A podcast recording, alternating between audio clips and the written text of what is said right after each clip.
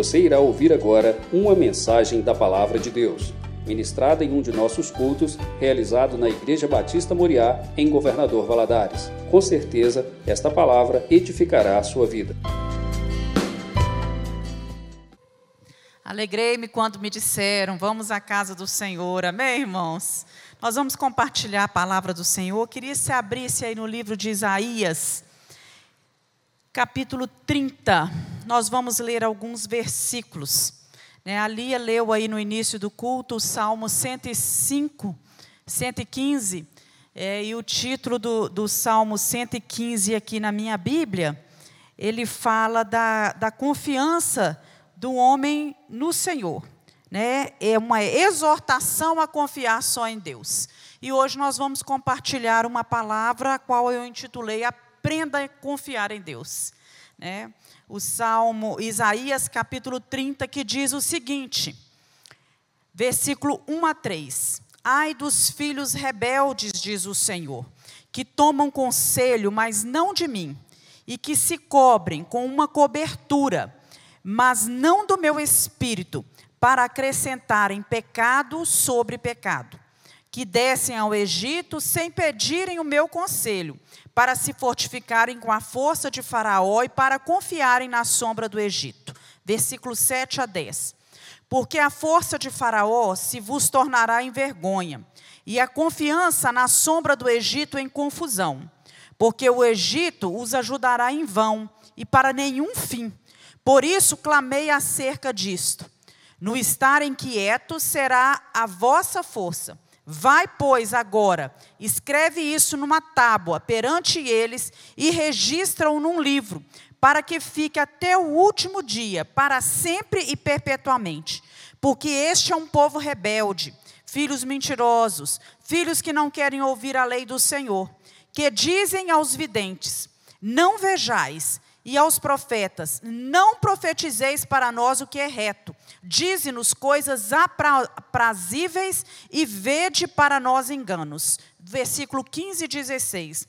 Porque assim diz o Senhor Deus, o Santo de Israel: Voltando e descansando, sereis salvos. No sossego e na confiança, estaria a vossa força, mas não quisestes. Mas dizeis: Não Antes sobre cavalos fugiremos, portanto fugireis, e sobre cavalos ligeiros cavalgaremos. Por isso os nossos perseguidores também, por isso os vossos perseguidores também serão ligeiros. Feche seus olhos. Peça a Deus para falar com você nesse momento, né? Deus, tu conheces o nosso coração, a tua palavra ela é sempre boa, agradável, sempre viva, sempre eficaz, penetra no mais profundo da nossa alma, Senhor, e nos revela aquilo que em nós precisa ser mudado. Fala aos nossos corações, me dê uma palavra boa para edificar a vida dos meus irmãos. Em nome de Jesus nós oramos. Amém. Amém. Irmão, certo é que nós vivemos tempos difíceis, estamos vivendo os últimos dias, creio eu, na face da terra. Os homens cada vez mais parecem elevar a sua confiança nas suas próprias realizações, na sua inteligência, na sua autossuficiência, na sua capacidade. E em contrapartida, cada vez mais a gente vê os homens desprezando a fé, desprezando a dependência de Deus e do Senhor Jesus, que é o nosso Salvador. É, temos sido bombardeados por todos os lados por conceitos que são baseados na autossuficiência do homem. O homem se basta. O homem é capaz de sobreviver por si só. E nós vemos que o homem hoje, ele tem criado é, alimentos geneticamente transformados, ele tem cruzado mares, ele tem cortado os ares, ele tem enviado satélites para o espaço. Vemos o homem se comunicando com os quatro cantos da Terra numa velocidade incrível o homem desenvolvendo aparelhos de alta tecnologia, clonando animais, e isso tudo traz para nós uma ideia de superioridade, de autossuficiência né, e de independência. Quando a gente olha para o homem hoje em dia, a gente vê isso: o homem é autossuficiente, o homem é independente. Tirando as, voltando aqui para a palavra e fazendo um paralelo com os dias de hoje, né? Tirando é, esse, é, as diferenças da época e de recursos, nós vemos que foi mais ou menos isso que o profeta Isaías enfrentou no seu tempo. O homem depositando a sua confiança no próprio homem. O homem dependendo do homem a nação assíria, né, os assírios tinham crescido como uma grande nação, era uma grande potência. E eles já tinham levado nessa época o povo de Israel ou do reino do norte para o cativeiro na Síria. E agora, na, o reino do sul, também chamado reino de Judá ou Efraim, né, nessa época agora, ele era já governado por Ezequias. Ele ainda não tinha sido levado. Esse reino do sul não tinha ainda sido levado para o cativeiro. E o rei era Ezequias. Ezequias foi um bom rei. Ele assumiu, fez um reinado bom.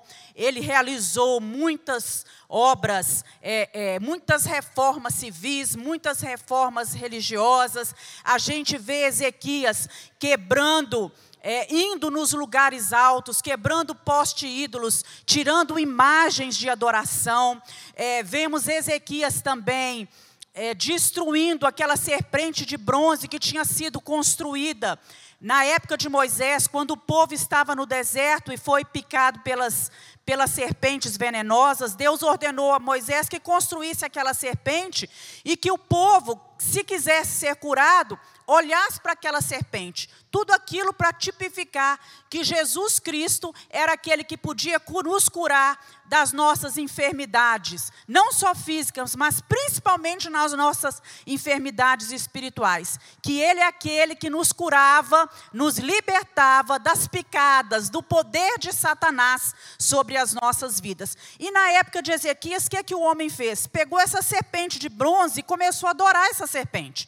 E Ezequias de uma vez por todas, ele destrói essa serpente para que ela não fosse empecilho para a vida espiritual do povo. Ele reabriu o templo, ele reinstalou os sacerdotes nas suas antigas posições.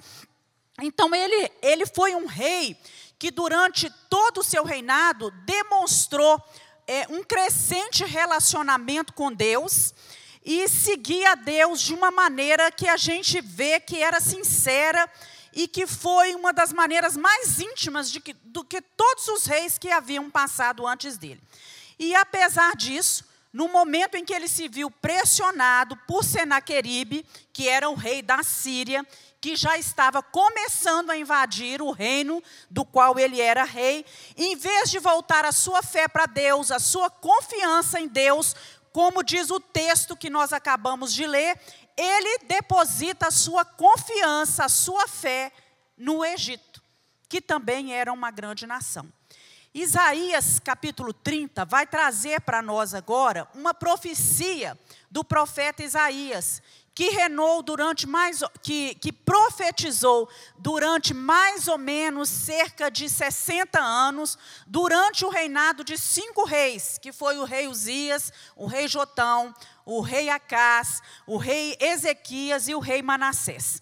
Então, o tempo né, de profeta, ele foi considerado o maior profeta, né, Ezequias, Isaías, ele, ele durou bastante. E ele começa esse capítulo com uma palavrinha, falando: ai, ai, Ai dos filhos rebeldes, ai dos filhos rebeldes. Essa palavrinha ai, ela vem do hebraico, que significa dor, significa sofrimento.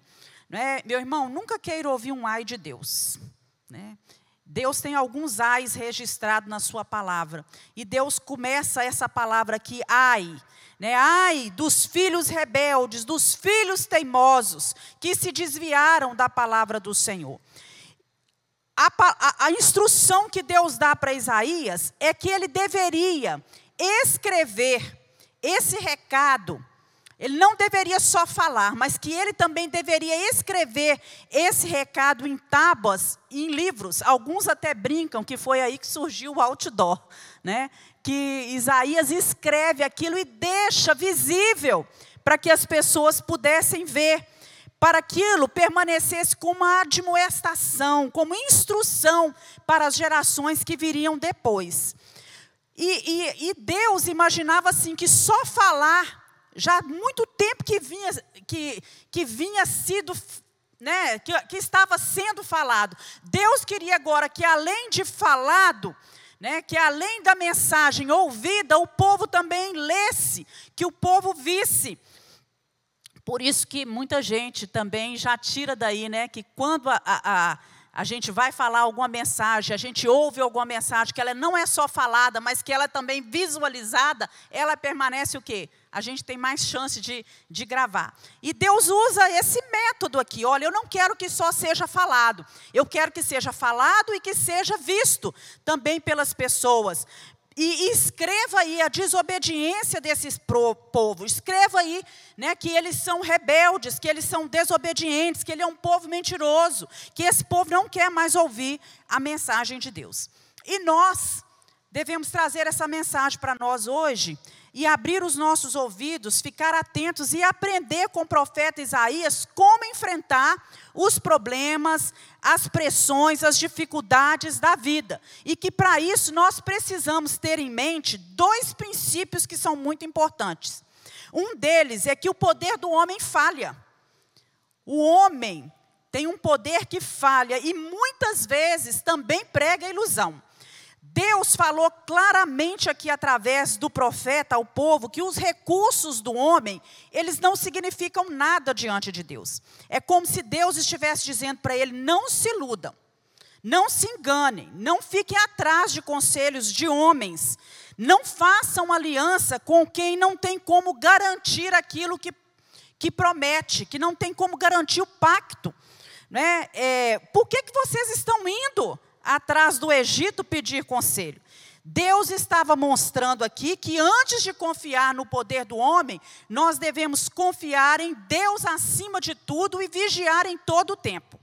Então devemos tomar cuidado, devemos é, é, é entender que todas as vezes que nós ficamos com medo diante de uma de uma situação, que nós não sabemos como agir, a nossa tendência como homens falhos imperfeitos que somos, é procurar conforto, procurar conselho, alívio em qualquer parte, no primeiro que possa nos ajudar, e esperando assim uma maneira fácil da gente fugir da dificuldade.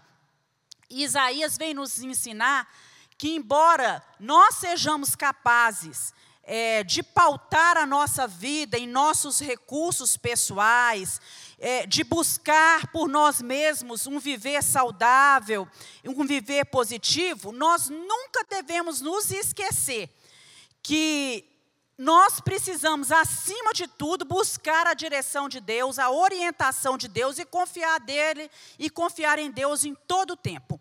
Confiar que só de Deus vem a solução, que Deus nunca falha, o homem falha, mas Deus não. Né? As pessoas ali da, terra de Judá, eles procuraram auxílio, refúgio no Egito. E na ânsia, naquela ansiedade por, por encontrar segurança, eles só queriam ouvir boas notícias. Tanto é que eles falam com, com os profetas no, no, no versículo 9, no versículo 10. É, tanto é que Isaías fala com, com o povo assim: povo rebelde vocês proferem mentiras. Vocês são filhos que não querem ouvir a lei do Senhor. Vocês estão dizendo aos videntes, que são aos profetas, que eram aqueles que eram profetas naquela época: olha, olha só o que ele falava. Não vejam nada. Não profetizem para nós aquilo que é reto e direito. Profetize para nós somente aquilo que seja agradável, aprazível para nós, que venha trazer prazer. Vocês podem nos enganar, era isso que eles diziam, com as suas lisonjas. Quer dizer, pode nos bajular, pode nos adular, pode falar coisas boas. É isso que nós queremos ouvir. Eles não queriam ouvir a verdade absoluta de Deus. E a verdade, ela traz muitas vezes para nós desconforto.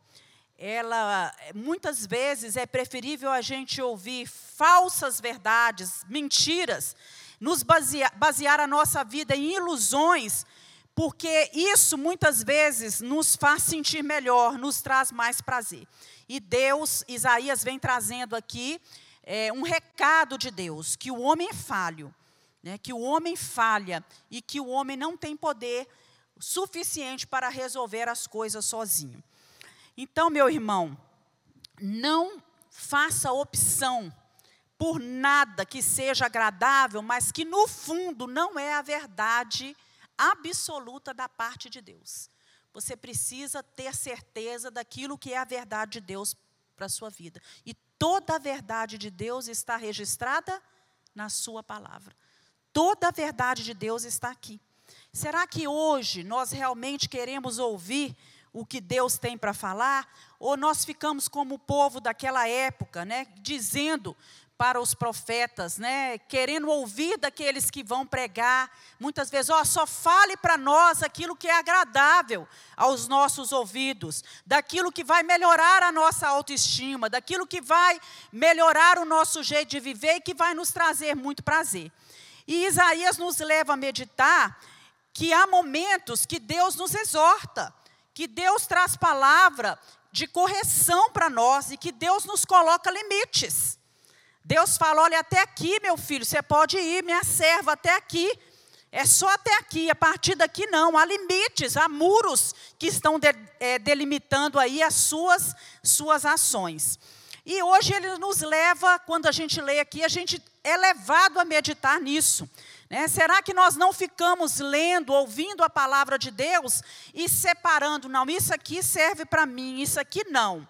Isso aqui é só para aquela época, isso é coisa do Antigo Testamento, isso não serve. Né? Essa parte aqui eu deixo de lado.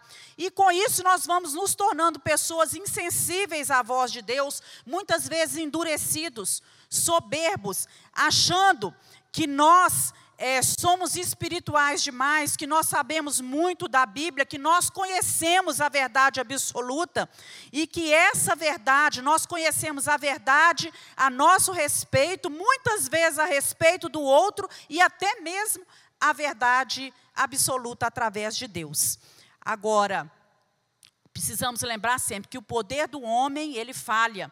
O poder do homem é limitado.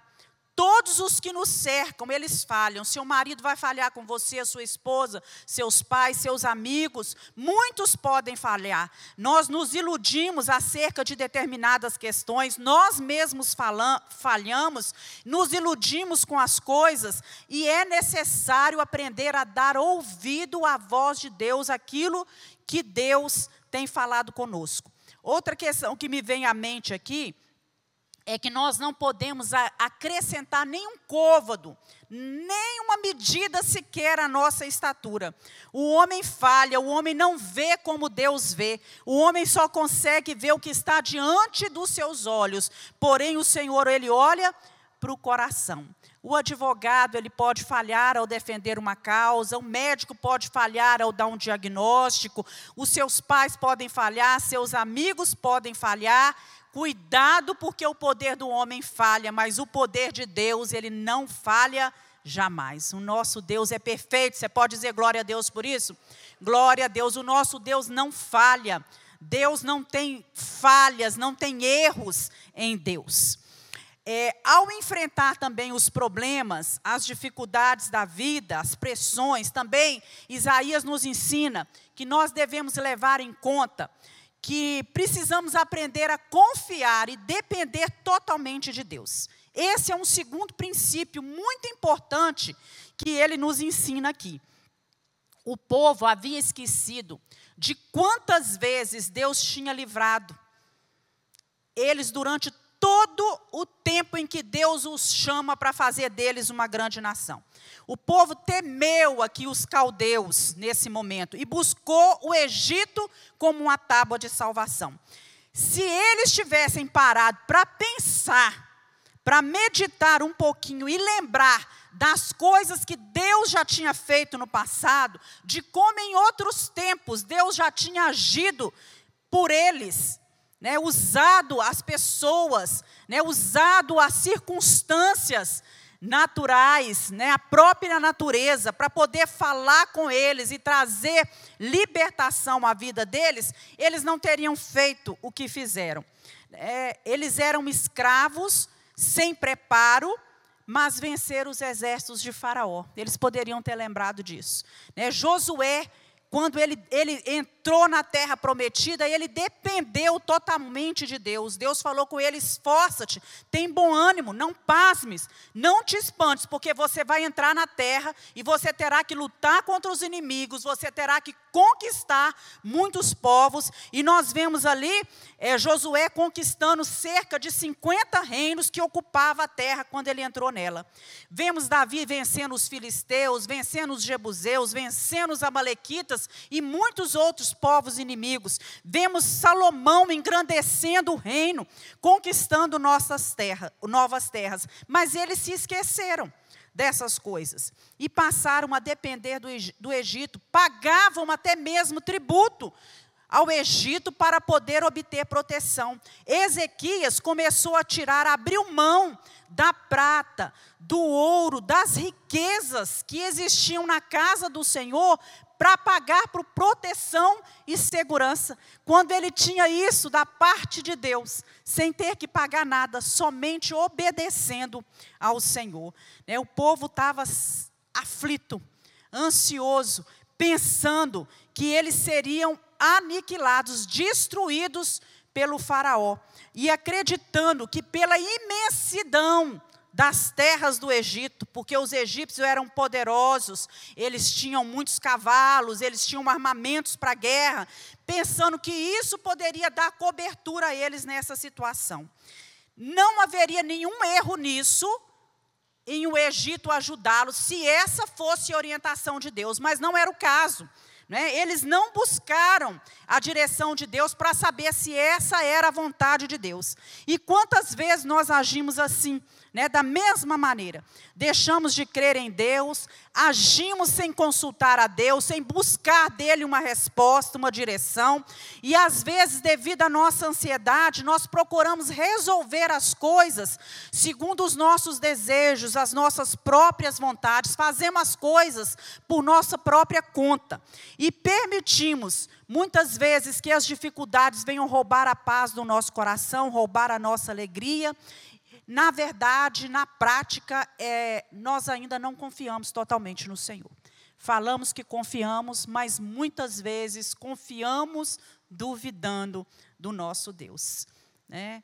O confiar em Deus e orar precisa ser completo, como uma entrega total da sua vida, né? de uma dependência total de Deus. Então, antes de agir diante dos conflitos, das dificuldades da sua vida, pare, pense, né, reflita e busque, consulte a Deus, busque a direção do Senhor, busque respostas do Senhor, porque só Deus conhece passado, presente e futuro. Só Ele pode ver lá na frente. Se Ele não resolver, quem vai resolver? Se Ele não orientar, quem vai orientar? Se Ele não te der a direção, né? Quem é que vai te dar essa direção? Se ele não te capacitar, quem é que vai capacitar? E se nós não buscarmos a aprovação de Deus e fizermos somente aquilo que nós achamos que é o certo, poderá vir sobre nós um ai de Deus. Ai. Ai daquele que confia em si mesmo. Você tem aberto mão daquilo que você, né, confia, daquilo que você muitas vezes acha que é certo, para poder obter uma, uma resposta, uma direção correta das mãos de Deus? Quantos, né, a gente vê que para conseguir um emprego, para casar, ou para enriquecer, ou para ter projeção, fama, tem aberto mãos de valores que são eternos, é, de princípios que foram estabelecidos por Deus aqui na Sua palavra, fazem vistas grossas, fingem não ver, fingem não saber das coisas. E nós sabemos que a capacidade do nosso Deus, ela não é limitada. Deus sabe de todas as coisas. E nós precisamos aprender a depender desse Deus totalmente. O Deus que lhe abençoou no passado, ele abençoa hoje. O Deus que fez uma vez, ele faz duas vezes. Né? O Deus que abriu uma porta, ele abre duas. O Deus que curou uma vez, ele pode curar de novo, meus irmãos? Pode, porque ele tem todo o poder. Deus tem o melhor para a sua vida. Né? Basta que você creia, que você aprenda a confiar totalmente nele. E aí no versículo 15 de Isaías, né, o profeta fala assim com o povo: Em vos converterdes e em descansardes estará a vossa salvação. No sossego e na sua confiança estará a sua força. Olha só, a salvação, a força, virá no momento em que você aprendeu o quê? Descansar. Em que você se converter, quer dizer, em você mudar de rumo na sua vida, deixar de fazer aquilo que desagrada, desagrada a Deus, em você passar a obedecer e trilhar os meus caminhos e descansar em mim e sossegar na minha presença e confiar em mim. Então, Deus traz um alerta que, olha, a, a, a sua força vai estar na confiança que você tem em Deus. O não depender de Deus, o não confiar em Deus, custa muito caro pode acarretar várias consequências para a nossa vida. Se você se sente desamparado, só, perdido, muitas vezes sem rumo, sem força, e acaba negociando princípios e valores dos quais você não deveria abrir mão, você está demonstrando para o Senhor que você não está confiando, que você não está dependendo dele totalmente. E os hebreus, né, o povo aqui, eles queriam cavalos, eles queriam armamentos, né, queriam homens preparados para lutar, para poder enfrentar os caldeus. E a resposta que eles receberam do Senhor, quando a gente vai ali para o capítulo 31, né, nós vemos Deus falando com eles assim: olha, os egípcios são homens e não Deus. Os cavalos dele, deles são carne e não espírito. Quando o Senhor estender a mão, tanto tropeçará o que dá o auxílio, como cairá quem recebe o auxílio. Então Deus está falando com ele: olha, vocês estão confiando no Egito, mas os egípcios, eles são homens. Vocês estão confiando no, nos cavalos dele, mas os cavalos deles nada têm de espírito, de espiritual, eles são carne. Quando Deus estender as mãos, vai cair por terra. Tanto aquele que está dando o auxílio, como aquele que está buscando o auxílio. O que, é que Deus estava falando aqui? Olha, vai perecer o Egito e vai perecer também o meu povo. Né? E no, Isaías nos ensina que nós precisamos depositar, não devemos depositar a nossa confiança nas coisas materiais. Porque as coisas materiais, elas passam, os homens passam. Né? Os cavalos passam, os armamentos passam, enferrujam, ficam ultrapassados, mas a força do nosso Deus, ela permanece para todo sempre. Né? O valor das coisas espirituais supera tudo isso. Né? E a confiança e a fé nos amparam, nos fazem forte para enfrentar os problemas. Lá no Salmo 20, versículo 7, nós lemos assim: Uns confiam em carros, outros em cavalos, mas nós faremos menção do nome do Senhor. Salmo 125, 1 diz o seguinte: Os que confiam no Senhor serão como o monte de Sião, que não se abala, mas permanece para sempre. Provérbios 28, 25: O que confia no Senhor prosperará. Salmo 9, 10. Deus não abandona aqueles que o buscam e nele confiam. Amém, irmãos? Deus não abandona aquele que confia nele. Salmo 37, 5. Entrega o seu caminho ao Senhor, confia nele e o mais ele fará. 1 Timóteo 1,12. O apóstolo diz: Eu sei em quem eu tenho crido. Eu confio, eu sei quem é esse Deus. Salmo 32, 10. Aquele que confia no Senhor a misericórdia o cerca. Salmo 115, 10. Casa de Arão, confia no Senhor, Ele é o seu auxílio e o seu escudo. Salmo 118, 8. É melhor confiar no Senhor do que confiar no homem. Provérbios 16, 20. O que confia no Senhor é bem-aventurado. Salmo 62, 8. Confiai nele em todo povo do Senhor, confiai nele em todo o tempo. Então, meu irmão, confie no Senhor em todo o tempo. Quando faltar recursos, confia no Senhor. Quando o problema for pequeno, confia no Senhor. Se o problema é grande, confia no Senhor. Não existe problema, continua confiando no Senhor. A falta de confiança em Deus nos entristece, leva a gente a ficar estressado, ficar tenso, impede a gente de receber o melhor de Deus. Nós estamos aí já praticamente no mês, me, mais da metade do mês de outubro, né? Como que nós passamos eh, do início do ano até agora? Né, alicerçados em nossos próprios propósitos, trilhando os nossos próprios caminhos, temos dado nós atenção à mensagem do Senhor ou temos rejeitado essa mensagem da parte de Deus, que aponta para nós e que revela para nós que o Senhor é a nossa esperança? Mesmo muitas vezes vivendo em situações difíceis, desesperadoras, como temos agido? Será que a palavra de Deus tem sido a nossa bússola? Será que essa palavra é ela que tem dado rumo à nossa vida ou nós temos confiado em nós mesmos, é, nos nossos próprios achismos, naquilo que a gente acha que é a verdade?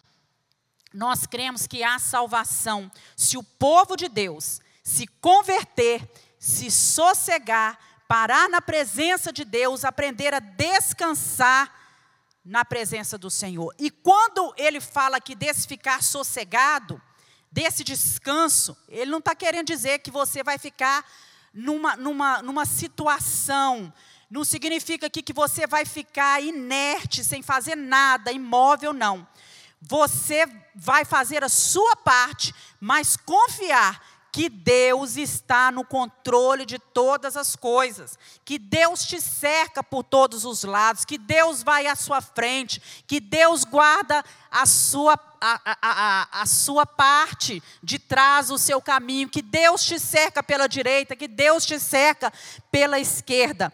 Então, nós temos que aprender a, ter, a, a alicerçar os nossos fundamentos na palavra do Senhor, a sua vida familiar, a sua vida profissional, os seus relacionamentos, a sua vida espiritual.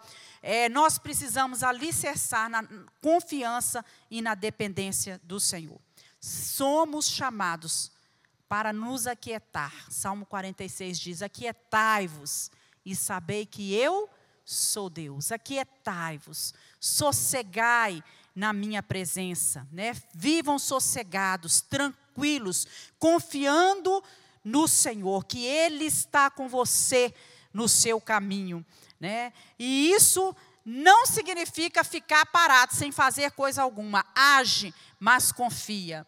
Né? Trabalha, mas dependa do Senhor. Movimente-se, mas busque a direção do Senhor, porque a resposta certa ela vem do Senhor em todo o tempo, em todas as circunstâncias da nossa vida. É Ele quem nos direciona. Então, filhos do Senhor, assossegai o seu coração, aquietai-vos né? Aprenda a depender e confiar no Senhor, porque não busque ajuda naqueles que não podem fornecer ajuda, mas que a sua confiança, a sua fé e a sua esperança esteja depositada no Senhor. Amém, irmãos? Vamos orar? Queria convidar você a se colocar de pé, pedir ao Senhor falar com Ele, Deus, se até aqui, se até aqui, os fundamentos da minha vida, né, não foi a minha confiança e a minha dependência do Senhor, ainda há tempo para mudar. Eu quero colocar essa, essa área da minha vida. Eu sou, nós somos chamados para nos voltar totalmente a Deus em um arrependimento sincero e aprender de, a viver dependente do Senhor. Não andeis ansiosos de coisa alguma, mas aprenda a depender e confiar no Senhor, porque Ele é o seu auxílio. Ele é aquele que renova as suas forças, a sua esperança. Deus trabalha em nós, trabalha por nós, vá à nossa frente. Senhor, não queremos olhar para trás e deixar de ver as coisas maravilhosas que o Senhor tem feito até aqui. Até aqui o Senhor tem nos ajudado, o Senhor tem realizado milagres e maravilhas na nossa vida. E o Deus que tem feito até aqui é o Deus que caminha conosco daqui em diante. Senhor, por isso, capacita-nos a aprender a descansar, a confiar a sossegar na tua presença, a quietar o nosso coração e descansar no Senhor, sabendo que as nossas orações, elas são ouvidas pelo Deus que tudo pode, o Deus que tem todo o poder e que transforma toda e qualquer circunstância. Em nome de Jesus nós oramos. Amém. Deus te abençoe.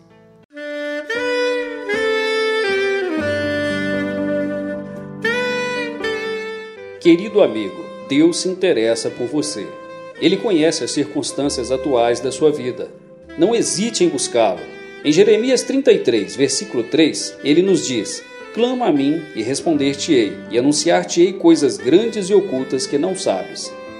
Esperamos que a mensagem ouvida tenha falado ao seu coração e que você e sua família sejam abençoados pelo Senhor Jesus.